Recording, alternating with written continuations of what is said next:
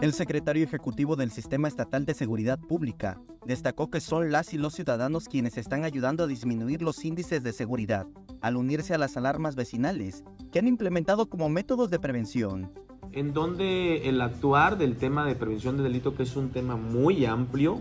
eh, los ciudadanos eh, se suman a, esta, a, esta, eh, a este trabajo de prevención de delito. Por decir,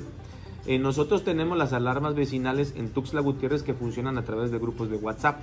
en donde la verdad ha funcionado de una manera muy importante porque ahí los vecinos inmediatamente informan cuando hay algún sospechoso, cuando hay algún eh, eh, una persona que se ve o se visualiza que tenga algún tipo de estupefaciente en el cuerpo, cuando alguien está tratando de ingresar a una casa, pues inmediatamente los grupos de chat tratamos de meter a la policía o a los comandantes operativos de las policías municipales de los municipios para que en ese momento ellos envíen la necesidad policíaca a cada uno de las colonias. Con este mecanismo, Sergio Alejandro Aguilar indicó que es la misma ciudadanía quien observa, vigila y denuncia de manera directa, lo cual ayuda a la prevención y que no se cometan ilícitos. En cada colonia existe de todos los de todos los municipios del estado de Chiapas porque se les llaman comités de participación ciudadana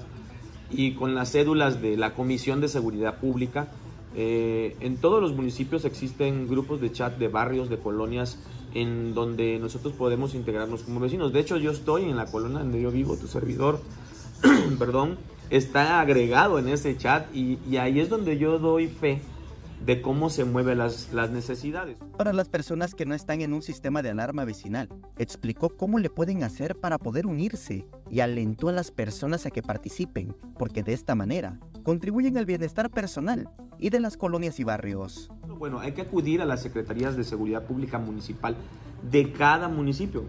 en donde hay secretarías de seguridad pública municipal, por ejemplo Tuxtla Gutiérrez y Tapachula, y donde hay direcciones de seguridad pública, acudir con los directores de seguridad pública. Muchos de ellos en muchos municipios no existen todavía, pues por el tema de la señal, de la red que no, que no funciona al 100%, pero por ejemplo en los municipios en donde ya hay cobertura en temas eh, telefónicos, podemos acudir a las direcciones de seguridad pública o secretarías de seguridad y solicitar que se hagan grupos de chat vecinales, porque además le sirve a la autoridad, a nosotros como autoridad, para tener un control